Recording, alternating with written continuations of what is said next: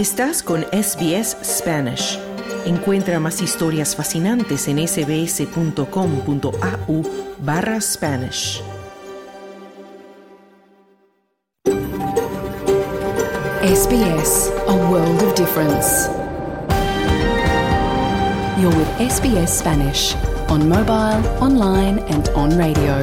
Estás con SBS en español, en tu móvil, por internet, en tu radio.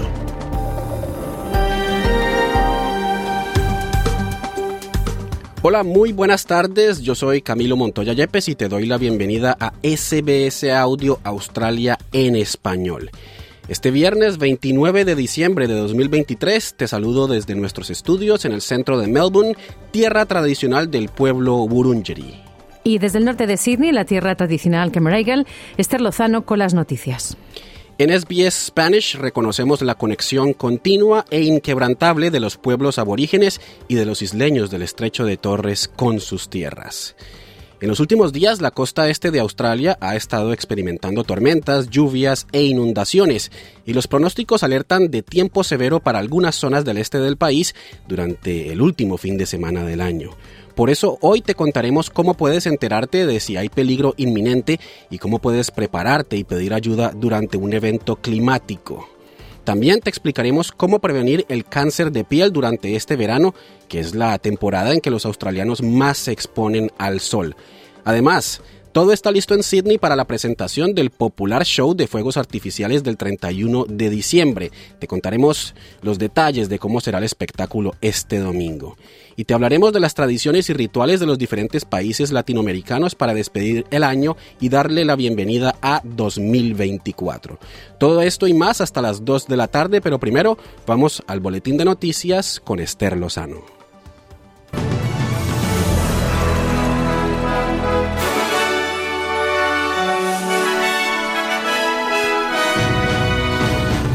Se producen protestas en Jerusalén y Nueva York para apoyar a ambos lados del conflicto en el Medio Oriente.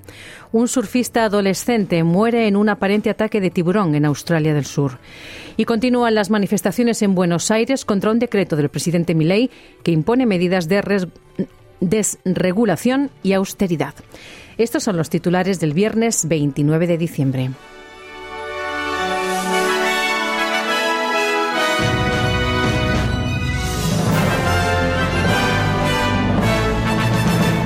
El jefe de Derechos Humanos de las Naciones Unidas está prestando atención a Cisjordania, donde dice que la situación se está deteriorando rápidamente. Informa de un aumento de los ataques de los colonos y de los casos de violencia de las fuerzas de seguridad israelíes contra los palestinos. Volker Turk, alto comisionado de las Naciones Unidas para los Derechos Humanos, enumeró las víctimas. From 7 October to 27 December this year, del 7 de octubre al 27 de diciembre de este año, 300 palestinos, entre ellos 77 niños, han sido asesinados en la ocupada Cisjordania. En el mismo periodo, las fuerzas de seguridad israelíes arrestaron a más de 4.700 palestinos, incluidos unos 40 periodistas. Al mismo tiempo, las autoridades israelíes han impuesto restricciones severas y sistemáticas al movimiento de palestinos en Cisjordania, decía el alto comisionado de Naciones Unidas. Turk pide el fin inmediato del uso de armas y medios militares durante las operaciones de seguridad, el fin de la detención arbitraria de palestinos y el levantamiento de las restricciones de movimiento. Y mientras tanto, el ejército de Israel dice que lamenta el daño causado a civiles no involucrados en el campo de refugiados de Maghazi. Un oficial militar dijo a la emisora pública israelí Can News que en el ataque se utilizó el armamento equivocado y que se causaron grandes daños colaterales. El ataque aéreo israelí contra el campo de Maghazi, situado en el centro de la franja de Gaza, mató al menos a 86 personas el día 24 de diciembre. El Ministerio de Salud, dirigido por Hamas, dice que 210 palestinos han muerto en ataques israelíes en las últimas 24 horas. Las Naciones Unidas han advertido que la situación en Cisjordania se está deteriorando rápidamente y han pedido a Israel que ponga fin a lo que llama las matanzas ilegales de palestinos. Y mientras tanto, cientos de jóvenes manifestantes salieron a las calles de Jerusalén el jueves para pedir la liberación de los rehenes que aún están cautivos en Gaza. La manifestación fue organizada por jóvenes del kibbutz Far Asa, uno de los más de 20 pueblos y aldeas que fueron atacados por Hamas el primer día del conflicto. Los jóvenes manifestantes pretendían presionar al gobierno para que liberara a más de 100 rehenes que permanecían en cautiverio. Jair Ofir es un manifestante de 18 años y dice que los adolescentes comparten su voz.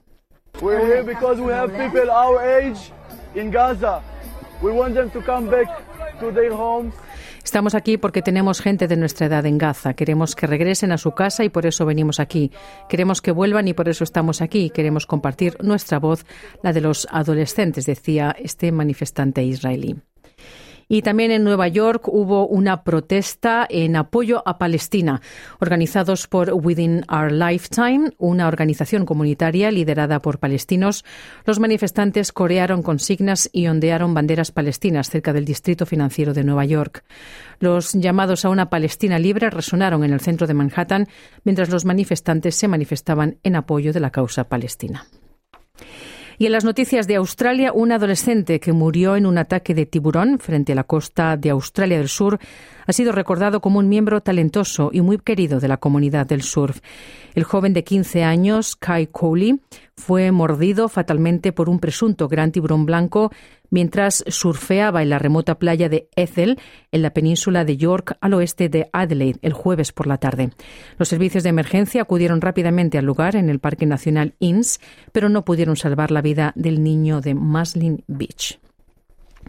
Y las tormentas y inundaciones repentinas en el sureste de Queensland se han cobrado siete vidas desde Navidad, pero ahora se ha advertido a los hogares que se preparen para una ola de calor. Más de 120.000 hogares y negocios se quedaron sin electricidad debido a lluvias, relámpagos y vientos extremos. El ministro de Energía de Queensland, Mick DeBrini, dice que el 63% de los clientes sin electricidad desde las tormentas sin precedentes del lunes y martes ahora han restablecido sus servicios. De Breni ha dicho que están siguiendo el plan de restauración energética del Estado.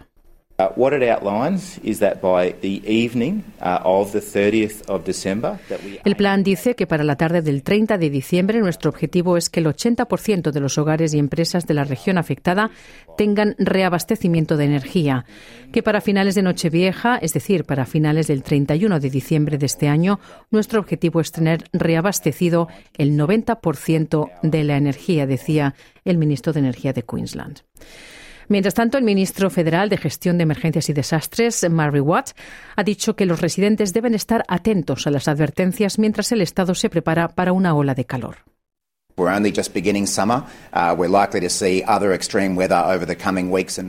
Apenas estamos comenzando el verano. Es probable que veamos otros climas extremos en las próximas semanas y meses, así que manténgase atento a estas advertencias porque podría salvarle la vida, decía el ministro federal de Gestión de Emergencias.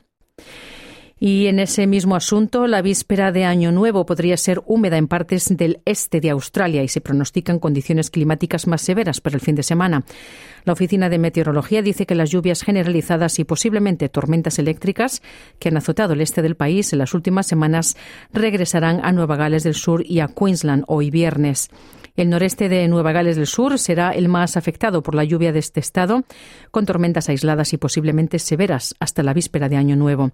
Se pronostican chubascos dispersos para el resto de la costa con probabilidad de tormentas.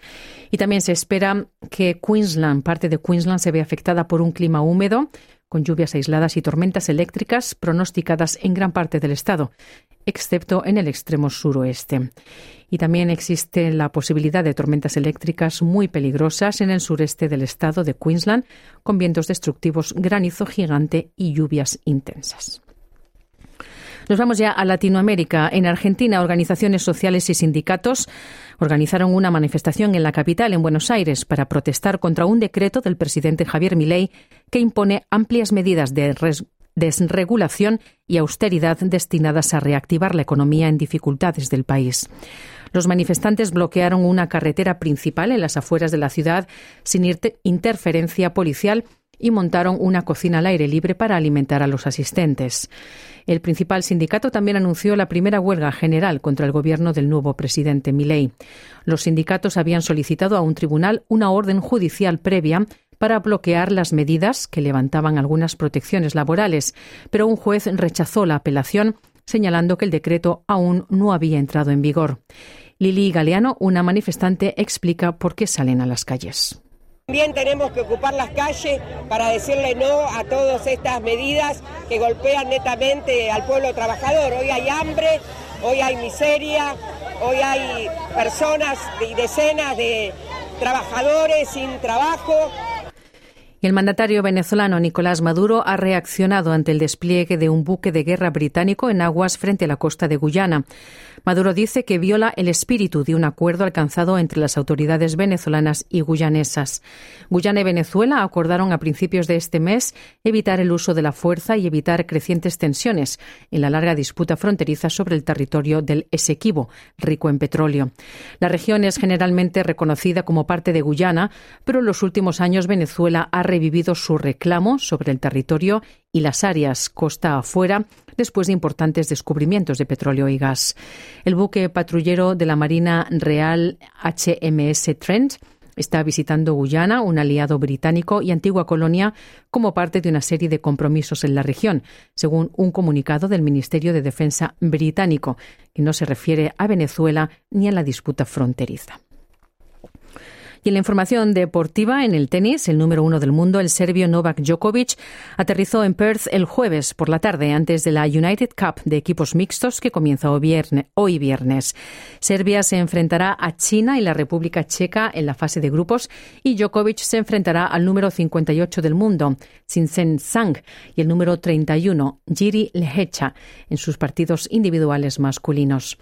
El jugador de 36 años ganó tres Grand Slams en el 2023, incluida una famosa victoria en el Abierto de Australia. Ese éxito se produjo apenas un año después de que fuera deportado de Australia por negarse a recibir la vacuna del COVID. Y también está listo el español Rafael Nadal, de 37 años, más de dos décadas después de su aparición en el circuito ATP. Iniciará en el Abierto, la que será muy probablemente la última temporada de su carrera, esperando que sus lesiones le permitan decir adiós a los aficionados en las pistas de todo el mundo.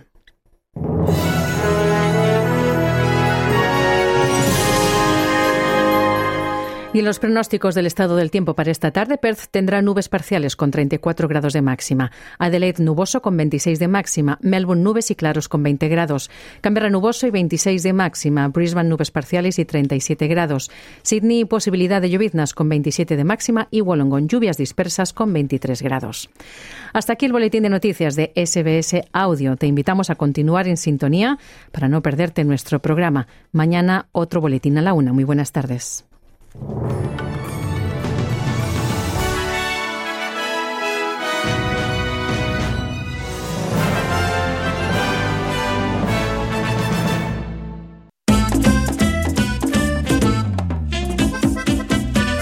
Aquí comienza la edición de verano de SBS Audio, Australia en español. Muy buenas tardes, te doy la bienvenida a SBS Audio Australia en español. Es un gusto compartir contigo este rato de la tarde. Este viernes 29 de diciembre de 2023 te hablaremos del cáncer de piel y de los riesgos de exponerse al sol durante este verano, que es la temporada en que los australianos más disfrutan de las playas, las piscinas y de paseos al aire libre. También te contaremos todos los detalles de cómo será el espectáculo de fuegos artificiales de este domingo en Sydney para despedir 2023 y darle la bienvenida a 2024. Además, conocerás las tradiciones y rituales que tienen los latinoamericanos para fin de año y el año nuevo. Pero primero vamos a contarte qué debes tener en cuenta para enfrentar condiciones climáticas adversas como las que se registran por estos días en la costa este del país, con tormentas, lluvias e inundaciones repentinas. Soy Camilo Montoya Yepes y esto es SBS Audio Australia en español.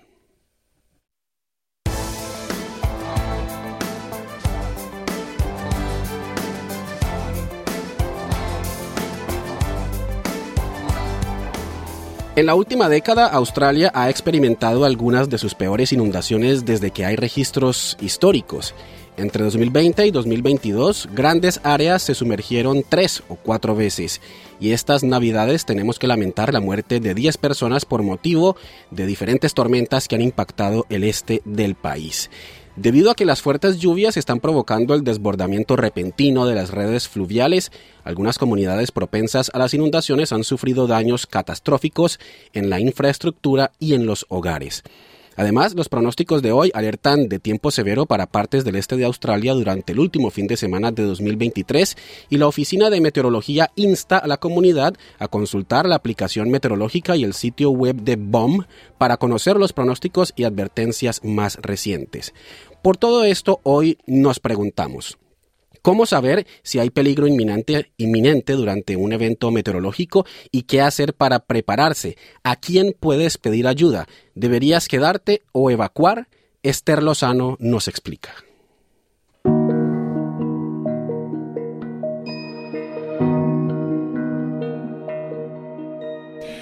Bueno, cuando llegan tormentas inundaciones y la gente necesita asistencia, la mayoría de las comunidades en Australia dependen de los servicios locales de emergencia de su estado o territorio. Comúnmente conocidas como SES, SES. Estas agencias ayudan a las comunidades a prepararse para las emergencias y minimizar su riesgo. Ayudan con las evacuaciones y las tareas de limpieza y reparación después de que la lluvia se detiene y el nivel de las aguas remite. Cada oficina del SES depende de sus voluntarios, altamente capacitados, como es el caso de Cristina Sabato, que ha estado colaborando en Nueva Gales del Sur durante muchos años. So we're the combat agency for flood, storms and tsunamis. A lot of our members around the state help flooded communities. Somos la agencia de combate para inundaciones, tormentas y tsunamis. Muchos de nuestros miembros en todo el estallo ayudan a las comunidades inundadas. Nos ocupamos de cualquier daño en la propiedad por tormenta, árboles que caen, daños en el techo, cualquier cosa de esta naturaleza que esté relacionada con inundaciones repentinas o con tormentas, decía esta voluntaria del SES, Cristina Sabato. Los voluntarios de SES a menudo acuden a los hogares y llaman a las puertas para avisar a los residentes antes de que venga una tormenta o una inundación severa. Ellos proporcionan a los vecinos información sobre los procedimientos y las opciones de evacuación y pueden también ayudar a proteger las propiedades o la infraestructura mediante la eliminación de objetos peligrosos o la preparación de sacos de arena para construir muros de contención temporales y parar así el avance del agua. Dorothy Tran es oficial de capacidad comunitaria para el SES de Nueva Gales del Sur. Ella dice que el primer paso es la preparación. Las personas deben comprender su nivel de riesgo para que puedan preparar una estrategia de emergencia que, en la que se detalle lo que harán cuando ocurra un desastre. Before people actually look at drafting a plan, they need to know why they're drafting their plan. What is their actual risk? Do they know if where they live, Antes de que las personas consideren el diseño de un plan, necesitan saber por qué están diseñando ese plan, cuál es su riesgo real. ¿Saben si el lugar donde viven, trabajan o las áreas, las áreas para visitantes podrían verse afectadas por tormentas o inundaciones? Las tormentas pueden golpear en cualquier lugar, por lo que estar siempre preparado para tormentas es algo muy bueno. En términos de inundaciones, si vives cerca de vías fluviales, un arroyo, un desagüe de lluvia, deben tener en cuenta dónde podría fluir ese agua y cómo podría afectarlos respecto a su casa o su tránsito y transporte de día a día desde el trabajo al hogar, decía Dorothy Tran.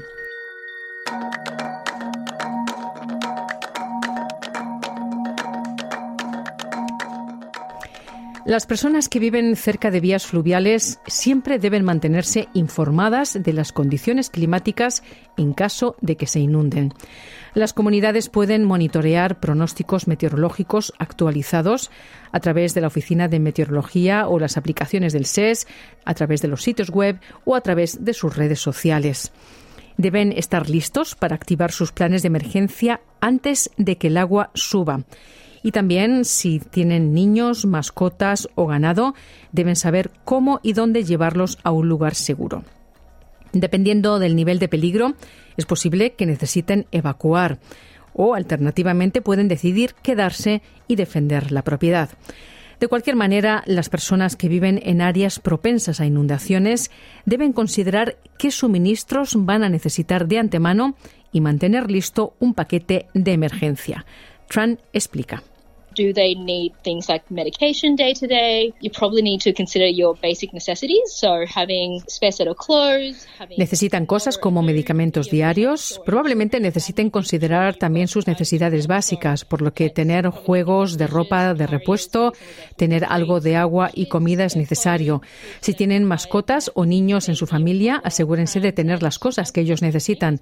Por ejemplo, las mascotas probablemente necesiten cosas como correas, transportines, tal vez algunos de sus alimentos y golosinas. Y para los niños, ropa de repuesto, comida para ellos si es necesario, pañales si es un bebé o niño pequeño, cochecitos y tener algo que sea reconfortante también. Podrían ser golosinas o juguetes o una manta cómoda para asegurarse de que también los niños se sientan seguros y cómodos, decía Tran.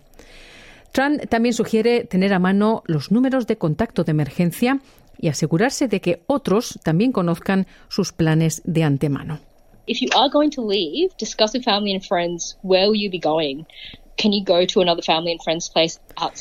Si va a marcharse, informe a familiares y amigos sobre dónde va a ir. Puede ir a la casa de otra familia o amigos fuera del área afectada. Tendrá que ir a un centro de evacuación. Además, si usted es el traductor principal de su familia, el principal hablante de inglés, los otros miembros del hogar que podrían quedarse atrás saben qué hacer si no está usted en la casa. Hemos oído historias en las que los abuelos cuidan a los nietos y una tormenta o una inundación golpea y saben los abuelos qué hacer con los niños si necesitan evacuar. Compartir y ensayar tu plan es realmente importante, decía Tran. Otros artículos que es necesario empacar son baterías, linternas, velas, ropa de lluvia, mantas y artículos de higiene.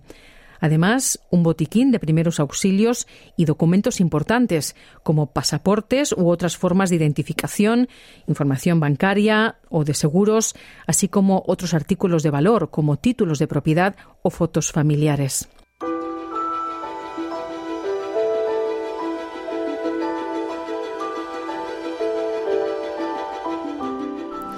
Aunque la principal recomendación del SES es que las personas se evacúen, algunas personas que han experimentado inundaciones en el pasado deciden quedarse. Nicole Wassell vive en la región baja del río McDonald, en un pequeño pueblo en las afueras de Sydney. Su casa de dos pisos se ha inundado cuatro veces en dos años. Debido a que su familia tarda de tres a cuatro días en prepararse para una inundación, ellos monitorean el pronóstico del tiempo a través de la aplicación de la Oficina de Meteorología y mantienen un registro de los niveles de agua del río. Esto asegura que juegan con ventaja antes de que las aguas suban. Así lo explicaba.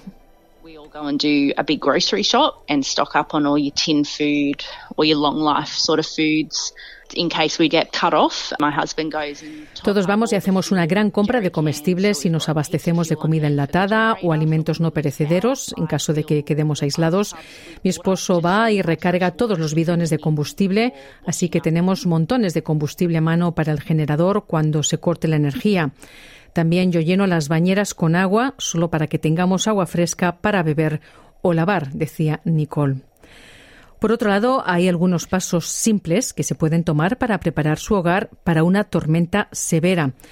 Estos incluyen cosas como limpiar las hojas en los canalones y desagües para evitar obstrucciones y ordenar o atar cualquier cosa que pueda salir volando por el viento fuerte. Además, arreglar cualquier daño que tenga el techo, incluidas tejas rotas o pérdidas.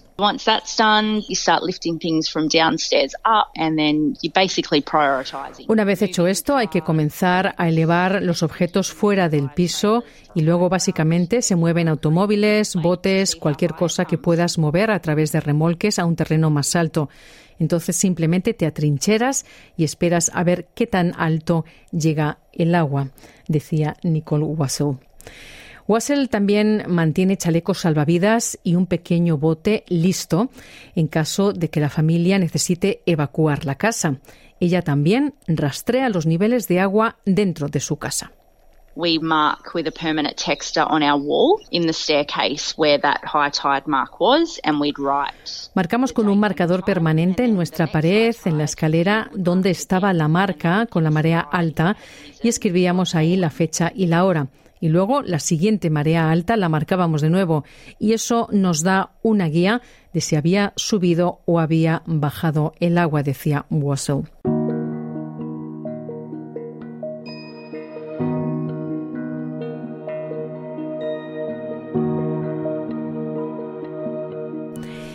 Y debido a que los teléfonos fijos y los teléfonos móviles y también Internet fallan durante las inundaciones, algunas personas usan walkie-talkies. Pero Wassel ha elegido una opción diferente. We've actually changed our internet provider to satellite, so we always have phone reception, which has been a massive... De hecho, nosotros hemos cambiado nuestro proveedor de internet a satélite, por lo que siempre tenemos recepción telefónica, lo cual ha sido una necesidad muy importante. Aquí, una vez que has perdido la energía, no tienes nada, así que los servicios satelitales se pueden conectar al generador y todavía funciona, decía Wassel. Y Cristina Sabato, la voluntaria de SES, también recomienda no estacionar vehículos debajo de los árboles, cerca de desagües o al lado de cualquier cosa que pueda causar daños. Ella además enfatiza que el consejo más importante y potencialmente salvador de vidas es abstenerse de conducir a través de zonas inundadas. El agua turbia puede estar escondiendo escombros o daños en la carretera que hay por debajo. Incluso puede esconder sumideros o socavones. Puede haber corrientes subterráneas peligrosas o torrentes capaces de arrastrar vehículos. Tran agrega que otros peligros potenciales incluyen autoestopistas inesperados. There's been quite a few stories over the last few years where if you end up in a vehicle, even in floodwaters, snakes and spiders and all sorts of Ha habido bastantes historias en los últimos dos años en las que si terminas en un vehículo en medio del agua de la inundación, Ahí también suben a tu vehículo serpientes, arañas y todo tipo de insectos. Y eso también puede traer muchos otros problemas. Así que realmente animo a las personas a marcharse en lugar de quedarse y tener que viajar a través de zonas inundadas, decía Tran. Y también es importante comprobar que su póliza de seguro está actualizada y que es adecuada. Asegúrese de que esta póliza le cubre para los tipos de eventos específicos de su ubicación. Estos pueden incluir inundaciones repentinas, corrientes de agua de lluvia, deslizamientos de tierra asociados y daños causados por árboles caídos y otros elementos. Este reportaje ha sido producido por Claudiana Blanco para la Guía para el Inmigrante.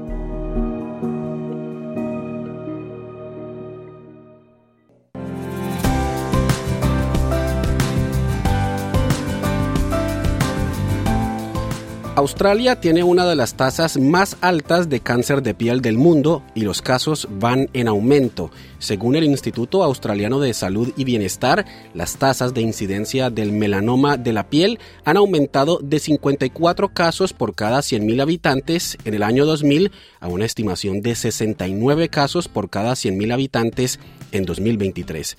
La mayoría se produce después de daños en las células de la piel por exposición sin protección a la radiación ultravioleta del sol.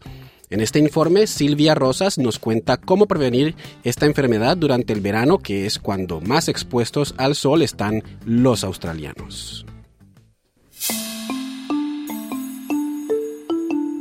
Christiane Holman Lee nació en Brasil y creció en Italia, pero hace ocho años ella se mudó a Australia y ahora vive en Brisbane. Cristiani ha notado que el sol en Australia es mucho más agresivo que en Italia. This sun in Australia is super strong compared to one in Italy. Italy is much el sol en Australia es súper fuerte comparado con el de Italia. En Italia es mucho más suave, pero aquí en el sur es muy muy fuerte. Por eso nunca me expongo al sol aquí. Siempre estoy bajo el paraguas o incluso si estoy caminando, siempre elijo quedarme bajo la sombra de los árboles. No me gusta el sol aquí. Es demasiado fuerte para mí.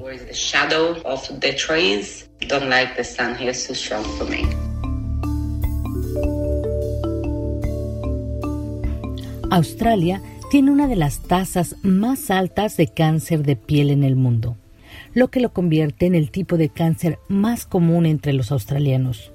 Pero, ¿cuál es exactamente la razón detrás de la alta tasa de cáncer de piel en Australia?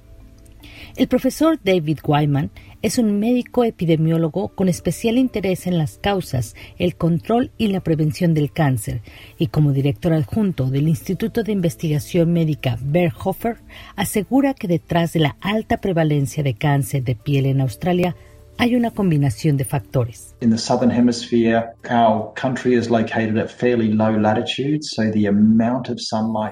En el hemisferio sur, nuestro país se encuentra en latitudes bastante bajas, por lo que la cantidad de luz solar que llega al suelo en Australia es mucho mayor que en Europa y el norte de Asia y otras partes del mundo como América del Norte, por lo que una gran cantidad de radiación ultravioleta golpea la superficie de la Tierra donde vivimos.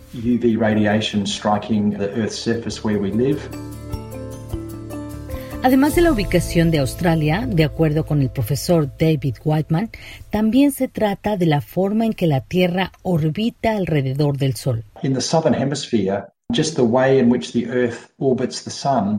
En el hemisferio sur, Debido a la forma en que la Tierra orbita alrededor del Sol, en nuestro verano en Australia la intensidad real de los rayos del Sol es más fuerte porque estamos un poco más cerca del Sol, en comparación con el verano en el hemisferio del norte, donde la Tierra está un poco más lejos del Sol. A esto se suma el factor genético de la mayoría de la población australiana. El profesor Whiteman afirma que la mayoría de los australianos tienen un tipo de piel inadecuado para el entorno en el que se encuentran. Tenemos ascendencia predominantemente europea. Las personas tienen tipos de piel predominantemente blancos que no han evolucionado para un entorno con mucha luz solar, por lo que el motivo es en parte la composición de nuestra población. Por su parte, el doctor Ahmad Hassanien, médico general en Sydney con acreditación en cáncer de piel, señala que la exposición excesiva a la radiación ultravioleta del sol puede dañar el ADN de las células de la piel. So what happens is when the ultraviolet radiation hits the skin, It starts to change the DNA Lo que pasa es que cuando la radiación ultravioleta llega a la piel, empieza a cambiar el ADN de las células más superficiales. Estamos hablando en principio de uno, máximo dos milímetros de profundidad en la piel. Día tras día, año tras año, las células cancerosas comienzan a evolucionar, ya sea un cáncer leve, la base del cáncer, hasta los cánceres intermedios y potencialmente mortales, o los melanomas potencialmente mortales.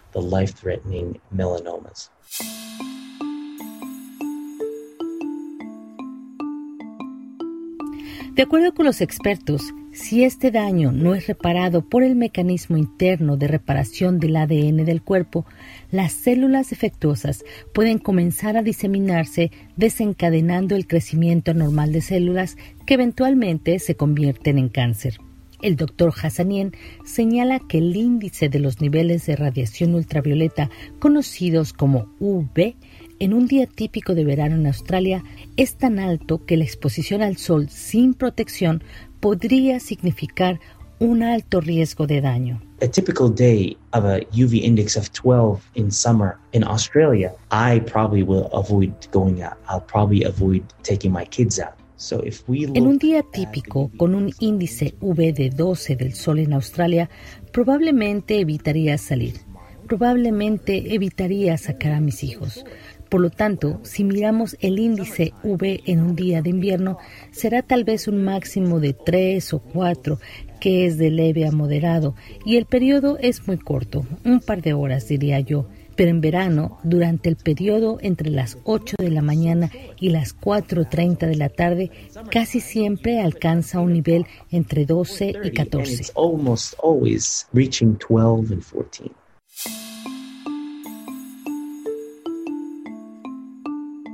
Paige Preston es la presidenta del Comité de Cáncer de Piel del Cancer Council Australia. Ella alienta a todos los australianos a verificar los niveles UV que hay en su ubicación específica antes de salir usando la aplicación SunSmart o consultando el sitio web de la Oficina de Meteorología.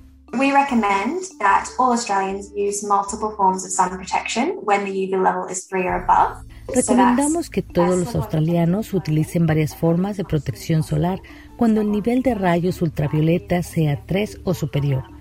Cuando el nivel de rayos ultravioleta sea 3 o superior, se debe usar una ropa protectora que cubra la mayor cantidad de piel posible. Usar protector solar con un factor de protección solar de 30 o superior o de amplio espectro y resistente al agua. Colocarse un sombrero que cubra la cara, el cuello y las orejas. Buscar sombra y ponerse las gafas de sol. Así, el uso de estas cinco formas de cuidado le brindarán una mejor protección. So using those five forms of sun protection will provide you with the best protection. En el caso de las personas con tonos de piel más oscuros, el profesor Whiteman señala que estos tipos de piel tienen melanina, la cual ofrece protección contra el daño del ADN. Having darker skin definitely protects from having skin cancer. And the reason for that is that the melanin pigment that our skin produces naturally actually forms a barrier Tener la piel más oscura definitivamente protege de tener cáncer de piel y la razón de esto es porque el pigmento de melanina que nuestra piel produce naturalmente forma en realidad una barrera que es muy muy protectora contra la radiación UV. Eso pone una pequeña barrera alrededor del núcleo de las células de la piel como un escudo y absorben toda esa radiación UV y es muy protectora y detienen el daño del ADN en las células. Sin embargo, los expertos señalan que eso no significa que no haya riesgo de cáncer de piel entre las personas con piel más oscura. El doctor Hassanien señala que muchos de sus pacientes con cáncer de piel tienen tonos de piel más oscuros, así que insta a todos a ser inteligentes con el sol. Everyone is different. In medicine, a good doctor will tell their patients there is a risk factor. Please avoid the risk factor. Todos son diferentes. En medicina, un buen médico le diría a su paciente, existe un factor de riesgo, evita el factor de riesgo. De manera como un cardiólogo le diría a un paciente, quiero que dejes de fumar, quiero que comas saludablemente, quiero que comiences a hacer ejercicio. Entonces, la radiación ultravioleta es un riesgo de cáncer de piel y tanto una persona de piel oscura como una persona de piel más clara están expuestas al mismo factor de riesgo. Una persona de piel oscura tiene la protección, pero eso no significa que siempre esté protegida. Cualquiera puede tener cáncer de piel, incluso si eres moreno. Y tengo casos en mi consulta and I have this in my practice.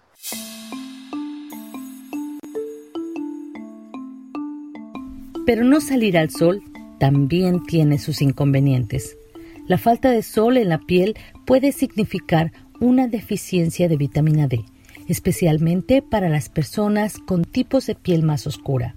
Paige Preston, del Cancer Council, dice que estas personas deberían hablar con su médico de cabecera sobre los suplementos de vitamina D en lugar de exponerse al sol durante periodos prolongados. There are some groups that are particularly at risk of vitamin D deficiency.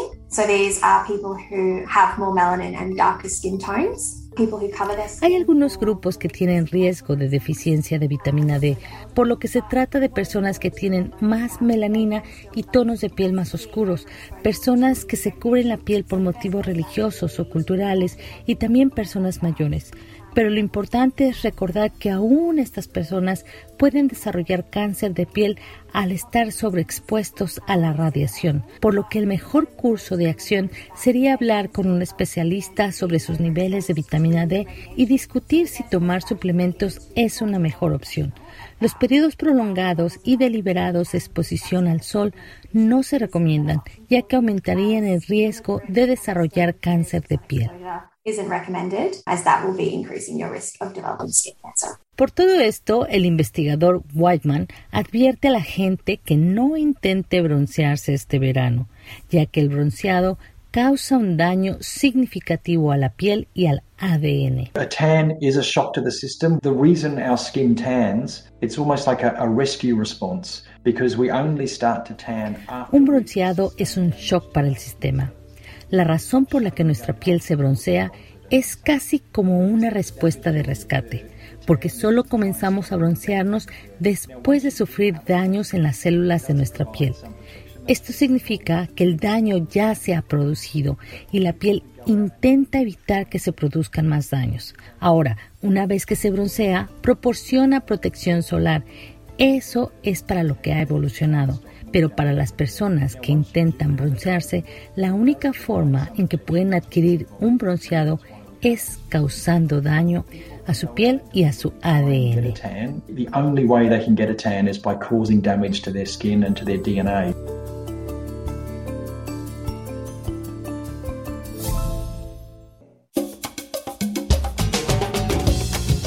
Estás en la sintonía de SBS Audio Australia en Español, edición de verano.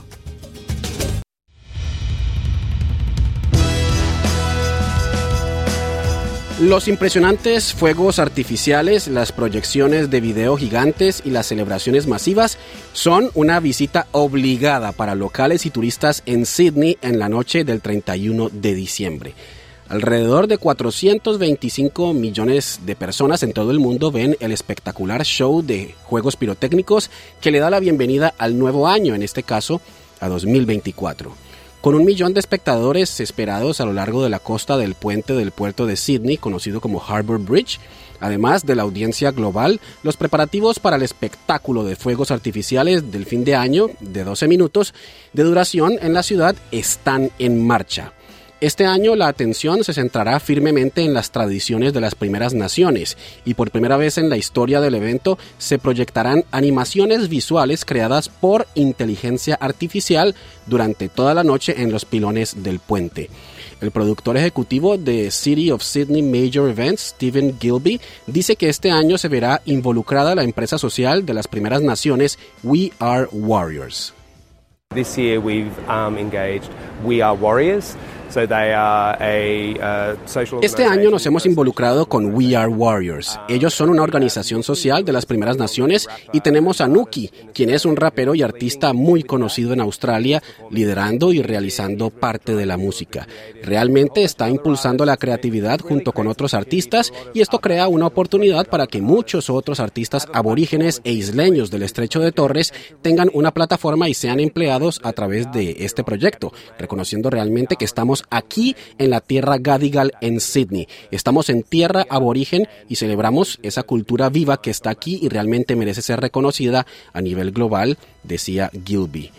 Para iniciar la noche se llevará a cabo una ceremonia de humo con tres barcos para limpiar el puerto de espíritus negativos en preparación para el nuevo año, de acuerdo a las tradiciones ancestrales.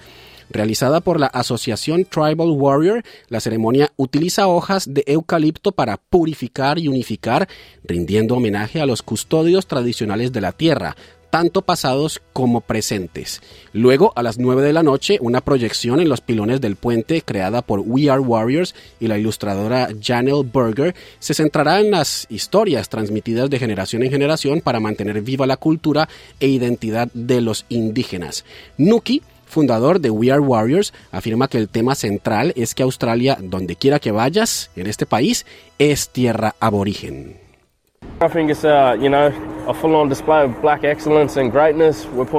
Creo que es una exhibición completa de excelencia y grandeza negra. Estamos poniendo el foco en nuestra gente y los logros de nuestra gente, siguiendo los pasos de nuestra ceremonia tradicional de llamar a la tierra, que es activar el espacio antes de hacer lo que tienes que hacer. Así que eso es más o menos lo que puedes esperar. Puedes esperar algunas imágenes en 3D, algunas imágenes en 2D de la ilustradora Nungar, Janelle Berger. Ah, y realmente intentamos esforzarnos al máximo y crear algo que todos recordarán, decía Nuki.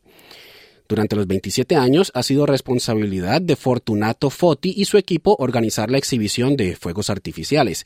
El show principal de medianoche se lanzará desde cinco azoteas en la ciudad con 18.000 señales separadas, sincronizando los fuegos artificiales con la banda sonora musical.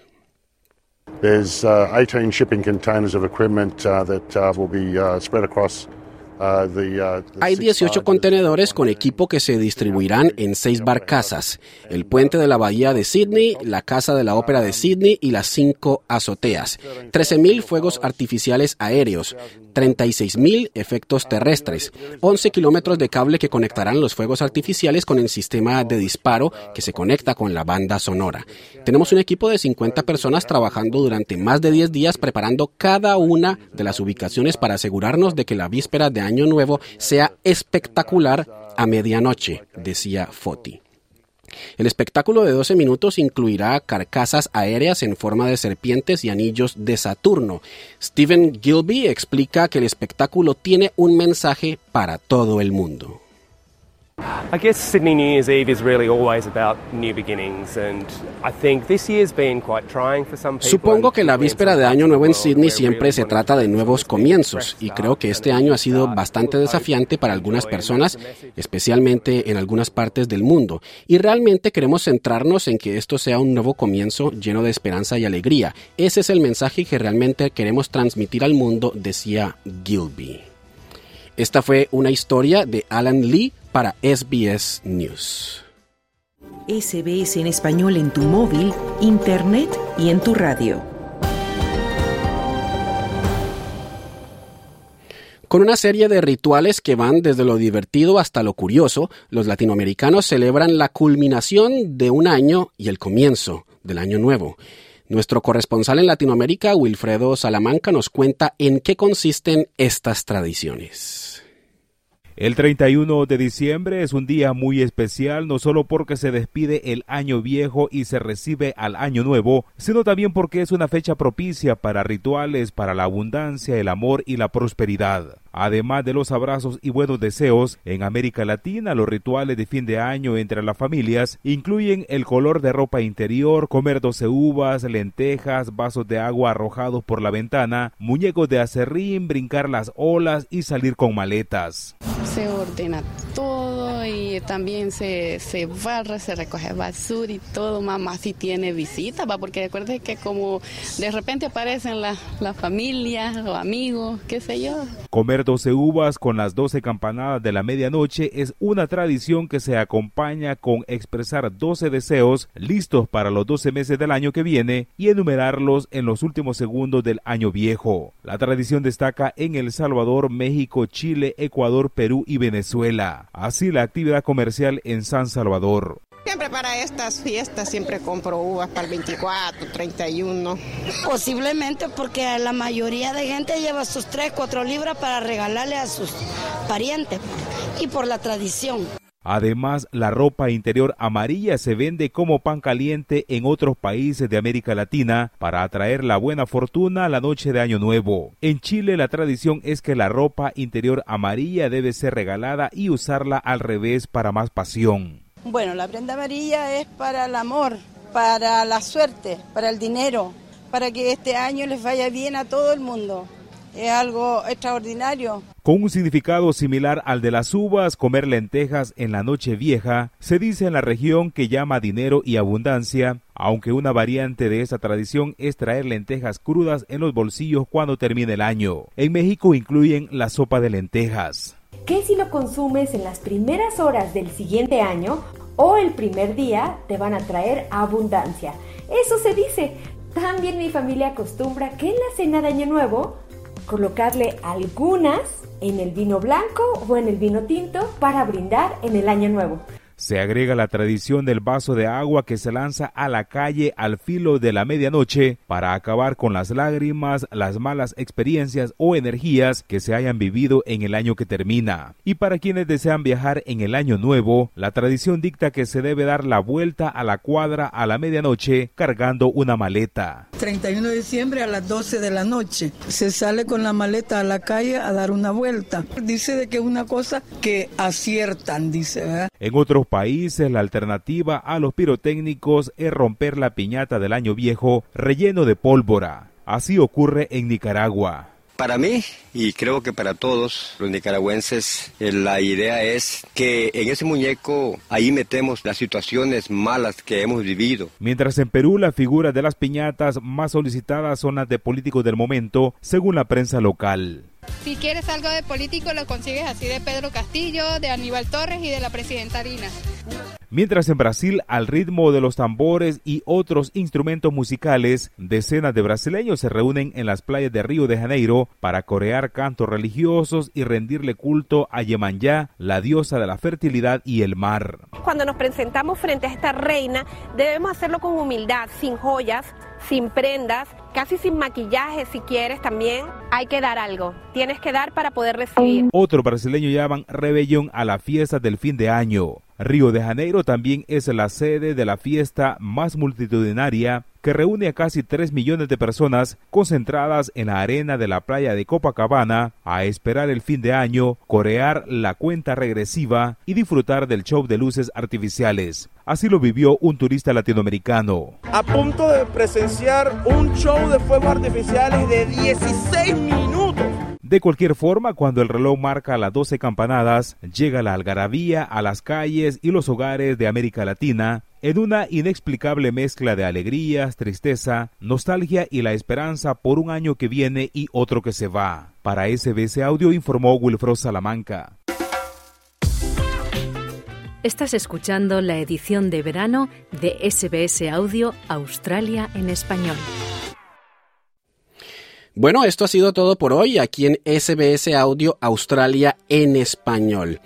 Antes de despedirme, te recuerdo que puedes escucharnos todos los días a la una de la tarde en vivo por la radio, pero también puedes escuchar cuando tú quieras por medio de nuestra página web www.sbs.com.au barra Spanish. O también puedes descargar nuestra aplicación SBS Audio para que puedas escuchar todos nuestros programas cuando y donde quieras. También nos puedes seguir en Facebook y en Instagram, leer nuestros artículos y contarnos qué te parecen los programas, darnos tu opinión sobre los temas que abordamos y también informarnos sobre tus eventos comunitarios. Búscanos en redes sociales como SPS Spanish. Que tengas un feliz día y como siempre estaremos de nuevo al aire mañana en Australia en español a la una. Dale un like, comparte, comenta.